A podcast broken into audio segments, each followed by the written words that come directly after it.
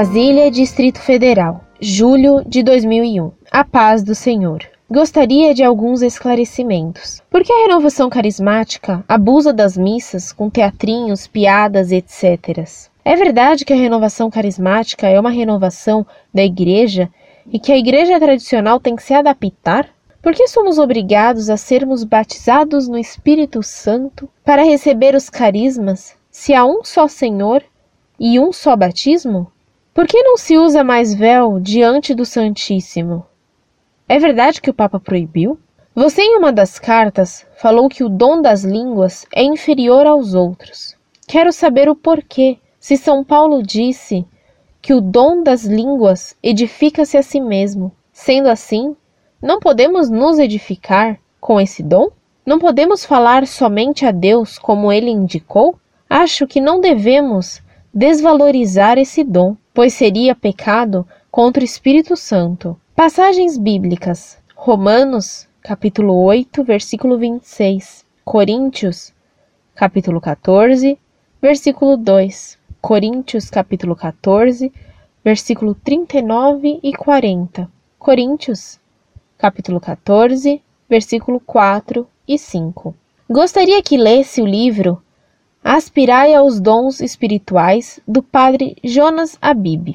Edições Loyola. Sistema Canção Nova de Comunicações. Quarta edição. Aguardo resposta. Reverenda Irmã, salve Maria. Perdoe-me a demora em responder sua carta. Estive viajando, meu computador teve problemas e tive que mandar comprar e ler o livro do Padre Jonas sobre o que a senhora me pediu, que desse uma opinião. Inicialmente, procurarei responder as perguntas que a senhora me colocou. Por que a renovação carismática abusa das missas com teatrinhos, piadas e etc? A chamada RCC é o movimento pentecostal que teve origem entre os protestantes. É lógico, então, que a RCC, como a senhora diz, não respeite e até pratique abusos contra a missa. Ignorava eu que houvesse abusos desse porte. Mas acredito em sua palavra, porque quem diz que já tem o Espírito Santo na alma, por que razão daria importância à missa, à igreja e ao clero? Segundo, é verdade que a renovação carismática é uma renovada da igreja e que a igreja tradicional tem que se adaptar? Os movimentos heréticos sempre afirmam que a igreja, em um certo momento de sua história, errou e abandonou a doutrina de Cristo e que por isso é necessário retornar à igreja primitiva. Esse erro supõe que o Espírito Santo abandonou a igreja em certo momento negando, portanto, que Cristo cumpriu sua promessa de estar com a Igreja todos os dias até o fim dos tempos. Não sei até que ponto se afirma na RCC que é preciso retornar ao que a Igreja era a princípio, mas de qualquer forma, essa é uma formulação errada. Sei, porém, que o fundador da Canção Nova, o padre Jonas Abib, afirma, em um de seus livros, uma tese inaceitável sobre essa questão. Em 1975, no Congresso Internacional da Renovação Carismática Católica em Roma, surgiu uma palavra de profecia. Essa palavra orientou os rumos da renovação naquele momento e agora, mais do que nunca, se mostra atual. Veja bem a data. Estávamos em 1975. Fazia apenas oito anos que Deus começara a derramar o seu espírito de maneira nova sobre a Igreja Católica.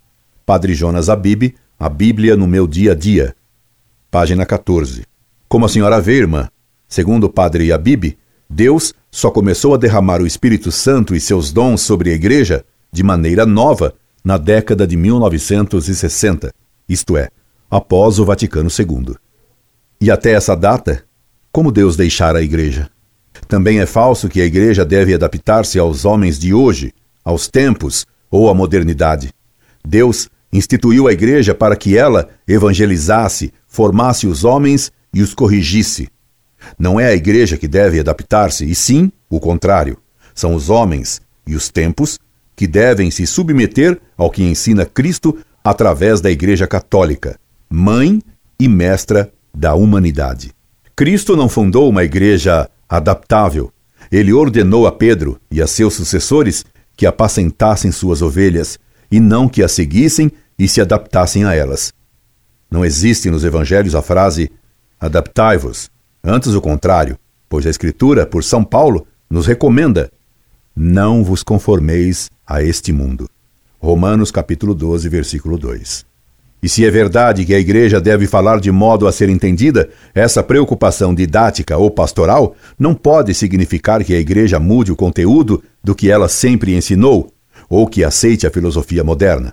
Como comentou recentemente o cardeal Bife, falando do Vaticano II, a igreja só pode falar aos homens de seu tempo. E perguntava ironicamente o atual cardeal da Bolonha: por acaso seria possível falar hoje aos assírios e caldeus? Terceiro, por que somos obrigados a sermos batizados no Espírito Santo para receber os carismas se há um só Senhor e um só batismo? A senhora tem toda razão em estranhar essa exigência de sermos batizados no Espírito Santo. Essa necessidade é falsa e contém um erro grave contra a fé. Afirmar que somos obrigados a ser batizados no Espírito Santo equivale a dizer que no batismo de Cristo nós não recebemos os dons do Espírito Santo. A RCC, dizendo isso, estabelece um oitavo sacramento e nega ou o sacramento de batismo ou seus efeitos próprios. Ela estabelece um novo sacramento. Ora, o Concílio de Trento excomungou quem dissesse que havia mais ou menos do que sete sacramentos. A própria CNBB, em 1994, num documento oficial dirigido especialmente aos movimentos chamados carismáticos, fez reparos e críticas a essa tendência de alguns elementos da RCC de exigir um batismo do Espírito Santo. A CNBB recomendou mesmo que não se usasse a expressão batismo no Espírito Santo. CFR Orientações Pastorais sobre a Renovação Carismática Católica. 34 A. Reunião Ordinária do Conselho Permanente 94, Brasília DF, 22 a 25 de novembro de 1994. Editora Paulinas, São Paulo, 1994, número 53.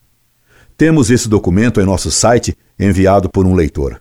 Cito-lhe trechos desse documento da CNBB que interessam nessa questão. 54. A palavra batismo significa tradicionalmente o sacramento da iniciação cristã.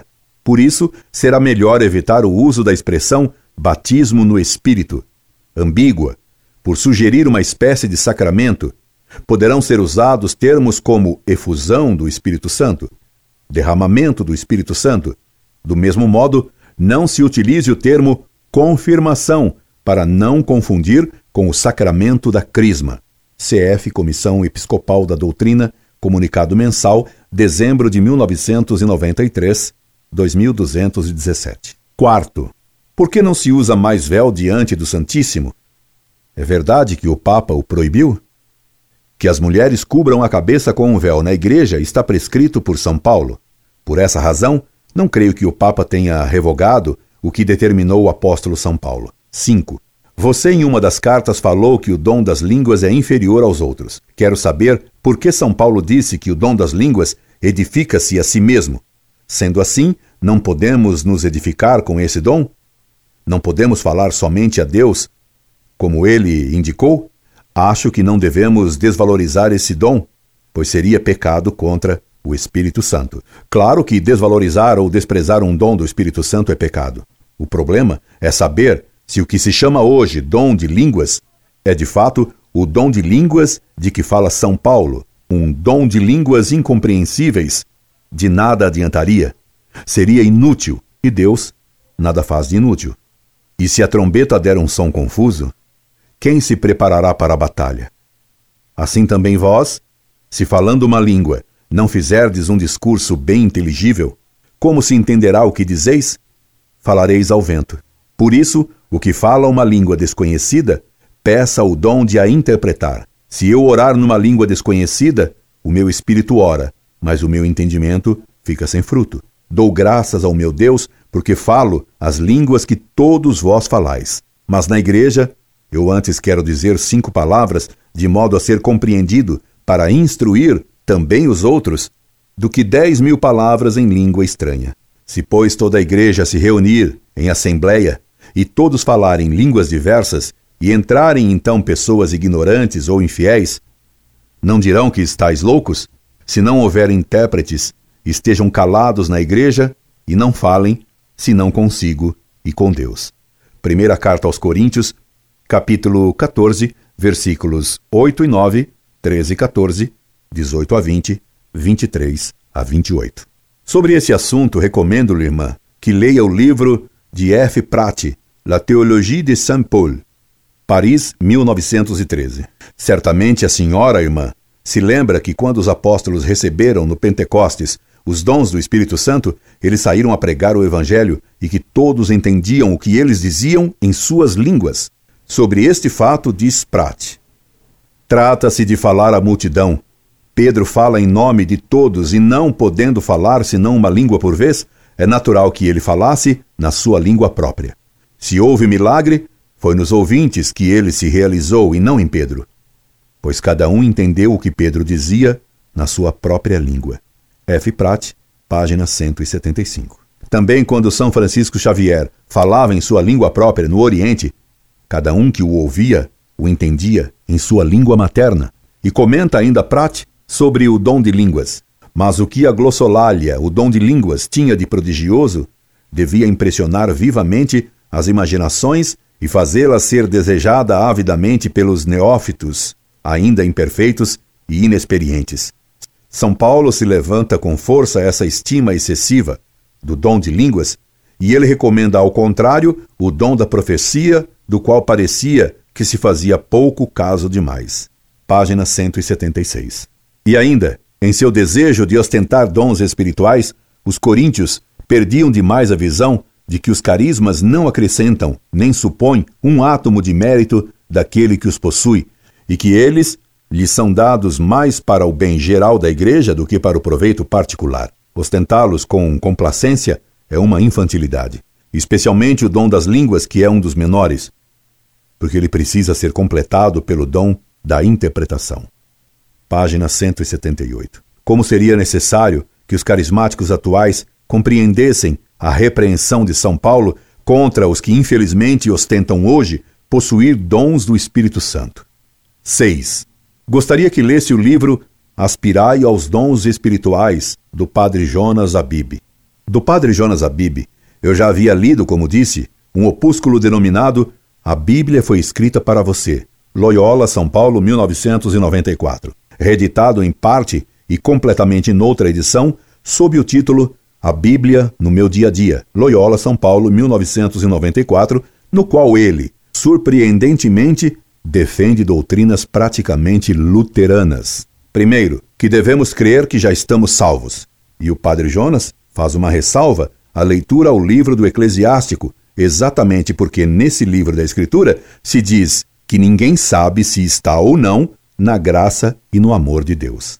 Segundo, deixa entender que basta a fé para nos salvarmos. Além disso, nesse livreto, o padre Jonas não cita uma vez sequer que se deve seguir o Papa, nem fala da necessidade de pertencer à Igreja Católica. A prova de que Padre Jonas ensina isso lhe dou agora. A primeira necessidade de um cristão é ter a certeza da sua salvação. É saber que Deus o ama e o escolheu, gratuitamente, sem nenhum merecimento seu. Deus o pôs na lista daqueles que quer salvar. Foi uma escolha gratuita, amorosa, sem merecimento. Saber disso nos dá a certeza da salvação. Padre Jonas Abib. A Bíblia no meu dia a dia, página 26. E logo depois diz o Padre Jonas: se tivéssemos de esperar até sermos suficientemente bons para nos tornar dignos da salvação, nós nunca o seríamos. Muitos continuam pensando que Deus nos salva em vista da nossa bondade, dos nossos méritos, das nossas boas obras. Ida em página 27. Essa formulação é, no mínimo, muito imprecisa, pois faz entender que não é necessário praticar boas obras, que é tese de Lutero, condenada pela Igreja. Quero crer que o padre Jonas Abib escreve apressadamente, ou que, por ignorância, tenha escrito tais teses erradas e contrárias à fé. Pois a Igreja anatematizou a tese protestante de que o homem deve crer que já está salvo, e que não há necessidade de praticar boas obras. Se alguém disser que o homem é absolvido de seus pecados e justificado pelo fato de crer com certeza que está absolvido e justificado, ou que ninguém está verdadeiramente justificado, senão aquele que crê que está justificado e que por esta única fé se realiza a absolvição e a justificação, seja anátema. Concílio de Trento, Denzinger, 824. Ora, infelizmente, é exatamente isso que escreveu o Padre Jonas em seu opúsculo citado. Se alguém disser que o homem renascido e justificado está obrigado a crer de fé, que está certamente no número dos predestinados, seja anátema. Concílio de Trento, Denzinger, 825. De novo, a tese cai como luva no que afirmou o padre Jonas em seu livro. Veja, irmã, mais esta citação: Deus faz a parte dele. Basta que você faça a sua. E a sua parte é dedicar-se. E essa dedicação terá o seu prêmio. Primeiro, ela o tornará um cristão mais forte. Segundo, ela dará a você a certeza da salvação. Quarto, ela lhe dará a certeza do perdão de Deus. Padre Jonas Abib, a Bíblia foi escrita para você. Página 5. É difícil não ver que os anátemas do Concílio de Trento atinjam o que escreveu Padre Jonas, que, repito, julgo que escreveu tais erros por ignorância ou por pressa e não por má fé. Mas tais teses devem ser repelidas e condenadas. O que agrava mais a situação é o fato de que Padre Jonas, em seu livro A Bíblia foi escrita para você, previne que se deve ler com cuidado o Eclesiastes. Releia Provérbios e Eclesiástico, Jó e Eclesiastes, tomando cuidado com a índole própria desses livros. Padre Jonas Abib, A Bíblia foi feita para você. Loyola, São Paulo, 1994, página 22. E por que ter esse cuidado?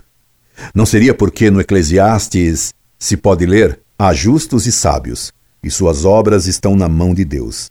E contudo, o homem não sabe se é digno de amor ou de ódio. Eclesiastes, capítulo 9, versículo 1. Frase essa que contradiz o que ensina Padre Jonas. A necessidade de praticar boas obras para salvar-se está explícita nos textos da Sagrada Escritura. Está escrito no Evangelho: o Filho do Homem há de vir na glória de seu Pai, com os seus anjos, e então dará a cada um a paga segundo as suas obras. Mateus capítulo 16, versículo 27. Confirmando o que Deus disse no Antigo Testamento por meio dos profetas e nos livros sapienciais. Eu lhes tornarei segundo as suas obras e segundo os feitos de suas mãos. Jeremias capítulo 25, versículo 14. E no Apocalipse, Cristo disse: Eu sou aquele que sonda os rins e os corações, e retribuirei a cada um de vós segundo as vossas obras. Apocalipse capítulo 2, versículo 23. Ele retribuirá ao homem segundo as suas obras. Provérbios, capítulo 24, versículo 12. Nesse mesmo opúsculo, Padre Jonas nunca cita as palavras igreja, papa, Nossa Senhora e sacramentos. Quando lê, quem lê tem a impressão de estar lendo um livro de um pastor protestante. Tanto mais que Padre Jonas escreve a respeito da Bíblia. A palavra de Deus irá se esclarecendo por si mesma. A Bíblia explica a Bíblia.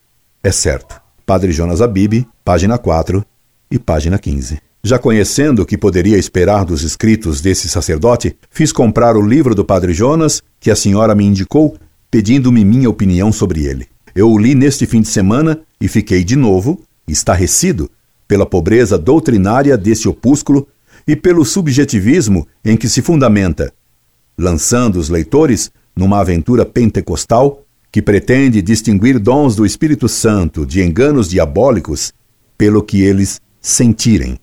Cito-lhes um texto em que Padre Jonas Abib trata do dom da profecia. Na palavra de profecia, o próprio Deus nos fala às vezes consolando, às vezes exortando, noutras repreendendo. E é interessante notar que o efeito da palavra de profecia sobre a Assembleia é muito positivo.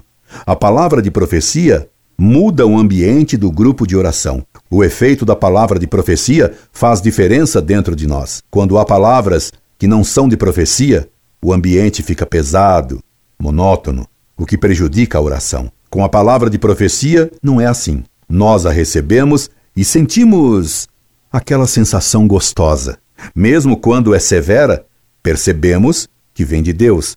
E isso eleva o grupo todo, eleva a oração. Há mais unção, mais força, mais espontaneidade. Padre Jonas Abib, Aspirai aos dons espirituais, Loyola, São Paulo, 1995, página 85. Veja, irmã, os critérios estabelecidos pelo Padre Jonas para reconhecer o dom da profecia. São completamente subjetivistas e sentimentais. Ele chega ao cúmulo de colocar como critério o sentir aquela sensação gostosa. Numa matéria tão grave, confiar nos sentimentos e em sensações gostosas é sumamente imprudente e errado. Tanto mais que o próprio Padre Jonas previne, duas páginas depois, que existe a chamada falsa profecia. Além da palavra de profecia, existe a chamada falsa profecia. Não quero assustar ninguém, porque a falsa profecia é muito rara, mas já a encontrei algumas vezes. Quando acontece a falsa profecia? Na falsa profecia, não é Deus quem fala, é o espírito do mal que abusivamente procura falar. Padre Jonas Abib, página 87. Portanto, Padre Jonas reconhece que, pelo menos raras vezes, mas acontece, que o espírito do mal, o demônio, procura enganar os fiéis, simulando dons do Espírito Santo. Se é assim, todo cuidado então é pouco, sendo imprudente confiar naquela sensação gostosa, já que o diabo pode nos iludir também com sensações gostosas. E com o dom de línguas estranhas, não poderia acontecer o mesmo? Como aliás acontece em sessões espíritas, em que o demônio fala em línguas desconhecidas, através do médium, como a igreja sempre preveniu? Quanto ao dom de línguas, Padre Jona nos diz outras coisas muito surpreendentes. Por exemplo, ele afirma que o dom de línguas revela o mundo sobrenatural. O dom de línguas revela o mundo sobrenatural. Ele é como uma chave que nos abre o mundo espiritual. É como se deixássemos a dimensão natural para ingressar na dimensão sobrenatural. Padre Jonas Abib, página 65. Essas afirmações são inaceitáveis. Ingressamos na ordem sobrenatural pelo batismo e não pelo que Padre Jonas Abib denomina dom de línguas. A afirmação dele implica numa negação do efeito próprio do batismo que nos faz filhos adotivos de Deus pela recepção da graça santificante, que é a vida de Deus na alma. Na mesma página, Padre Jonas, confirmando seu erro, nos garante que, quando oramos e cantamos em línguas, promovemos uma maravilhosa união entre a terra e o céu. Entramos na comunhão dos santos. Padre Jonas Abib, página 65. Isso é contrário à doutrina católica. Entramos na comunhão dos santos ao sermos batizados. De novo, Nota-se nas palavras do padre Jonas Abib uma desvalorização, se não a negação, pelo menos implícita, dos efeitos próprios do batismo. Essa negação implícita dos efeitos próprios do batismo explica por que ele dá, com a RCC, tanta ênfase ao que ele chama de batismo do Espírito Santo. Padre Jonas Abib parece que não leu ou não deu importância ao que a CNBB escreveu em 1994, quer sobre o chamado batismo no Espírito Santo, quer sobre os carismas, assim como sobre a temeridade de pedi-los e a presunção de tê-los. Pois Padre Jonas, em seus livros, não só incita temerariamente a pedi-los, mas deixa claro que presume possuí-los e que muitos outros membros da Canção Nova os receberam. Eis o que disse a CNBB a esse respeito. 55. Dons e carismas. O grande dom que deve ser por todos desejado é o da caridade. Aspirai aos dons mais altos. Aliás, passo a indicar-vos um caminho que ultrapassa a todos. 1 Coríntios capítulo 12, versículo 31, capítulo 13, versículo 13. A caridade é o primeiro dom e o mais necessário, pelo qual amamos a Deus acima de tudo e ao próximo por causa dele. 56. O Espírito Santo unifica a Igreja na comunhão e no ministério, dota-a e dirige-a mediante os diversos dons hierárquicos e carismáticos. LG 4. O Espírito opera pelas múltiplas graças especiais, chamadas de carismas, através dos quais torna os fiéis aptos e prontos a tomarem sobre si os vários trabalhos e ofícios que contribuem para a renovação e maior incremento da Igreja. Catecismo da Igreja Católica 798. Os carismas devem ser recebidos com gratidão e consolação, e não devem ser temerariamente pedidos, nem se ter a presunção de possuí-los. LG, página 12. 57. Haja muito discernimento na identificação de carismas e dons extraordinários. Diante das pessoas que teriam carismas especiais, o juízo sobre sua autenticidade e seu ordenado exercício compete aos pastores da igreja. A eles, em especial, cabe não extinguir o espírito, mas provar as coisas para ficar com o que é bom.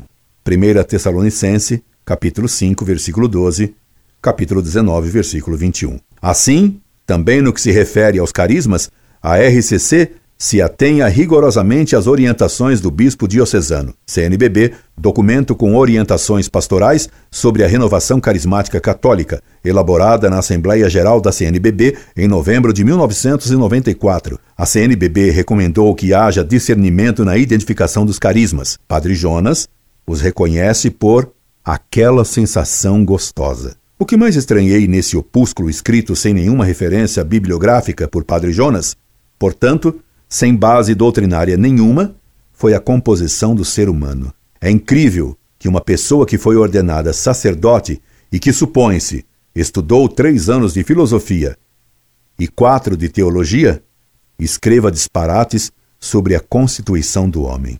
Diz Padre Jonas: O homem é corpo, alma e espírito, três coisas distintas umas das outras. Corpo é corpo, alma são as nossas faculdades interiores, pensamentos, sentimentos e emoções. E o nosso espírito é algo mais. É a própria vida de Deus em nós. Sic. É a vida divina nos fazendo participantes da natureza Senhor.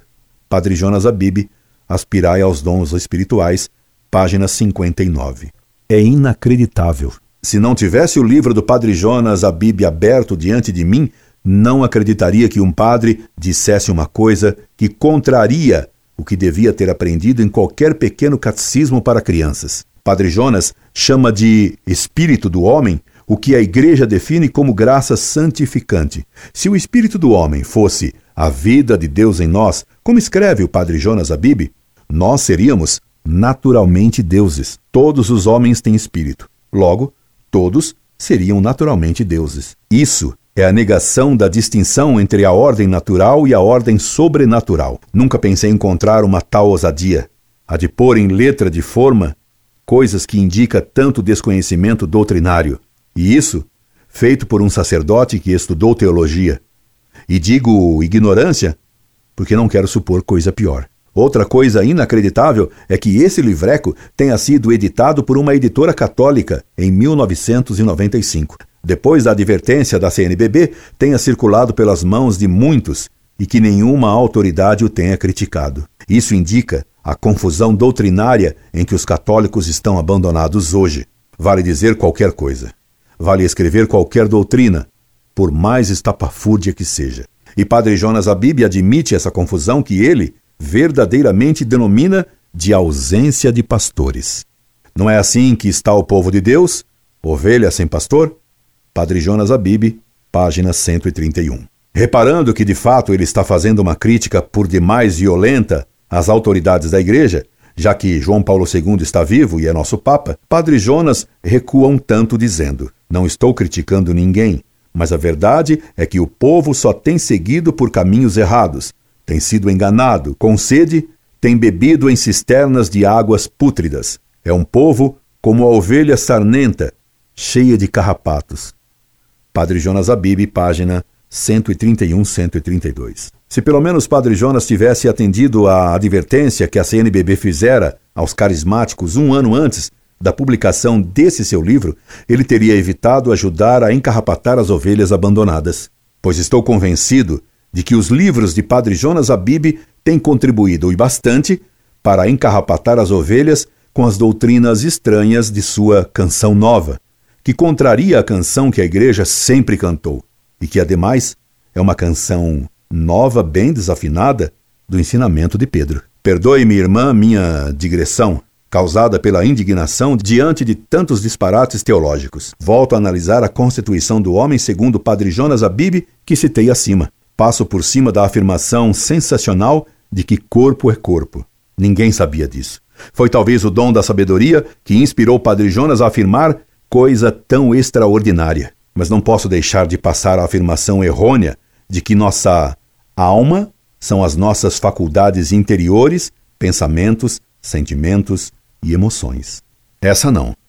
É demais. É violar muito grotescamente não só a teologia, mas até o bom senso. Viola a teologia porque ensinou São Tomás que a alma humana não são as suas potências. São Tomás, Suma Teológica, se a essência da alma são as suas potências. Toda a exposição de ideias do Padre Jonas indica, disse eu, uma grande falta de conhecimento doutrinário. Parece evidente que ele nunca estudou São Tomás. Prova disso é ele dizer que a alma humana, em sua concepção, nem vontade possui. O pobre padre se esqueceu de que o homem tem vontade livre, tanto estava preocupado em salientar as emoções, sentimentos e sensações gostosas. Para finalizar, quero afirmar que, nesta missiva, coloquei minha simples opinião de leigo que estudou o catecismo e um pouco de São Tomás, sem pretensão de enunciar um juízo teológico que não me compete. Estou pronto a aceitar um juízo doutrinariamente qualificativo e corretamente fundamentado, elaborado por pessoa mais abalizada que eu sobre essas questões. Oxalá as autoridades competentes tomem alguma providência para evitar que tais erros e tais livros circulem entre os católicos. Recomendando-me as suas orações e rezando a Deus que ilumine Padre Jonas Abib, subscrevam-me. Incorde e aso semper, Orlando Fedeli.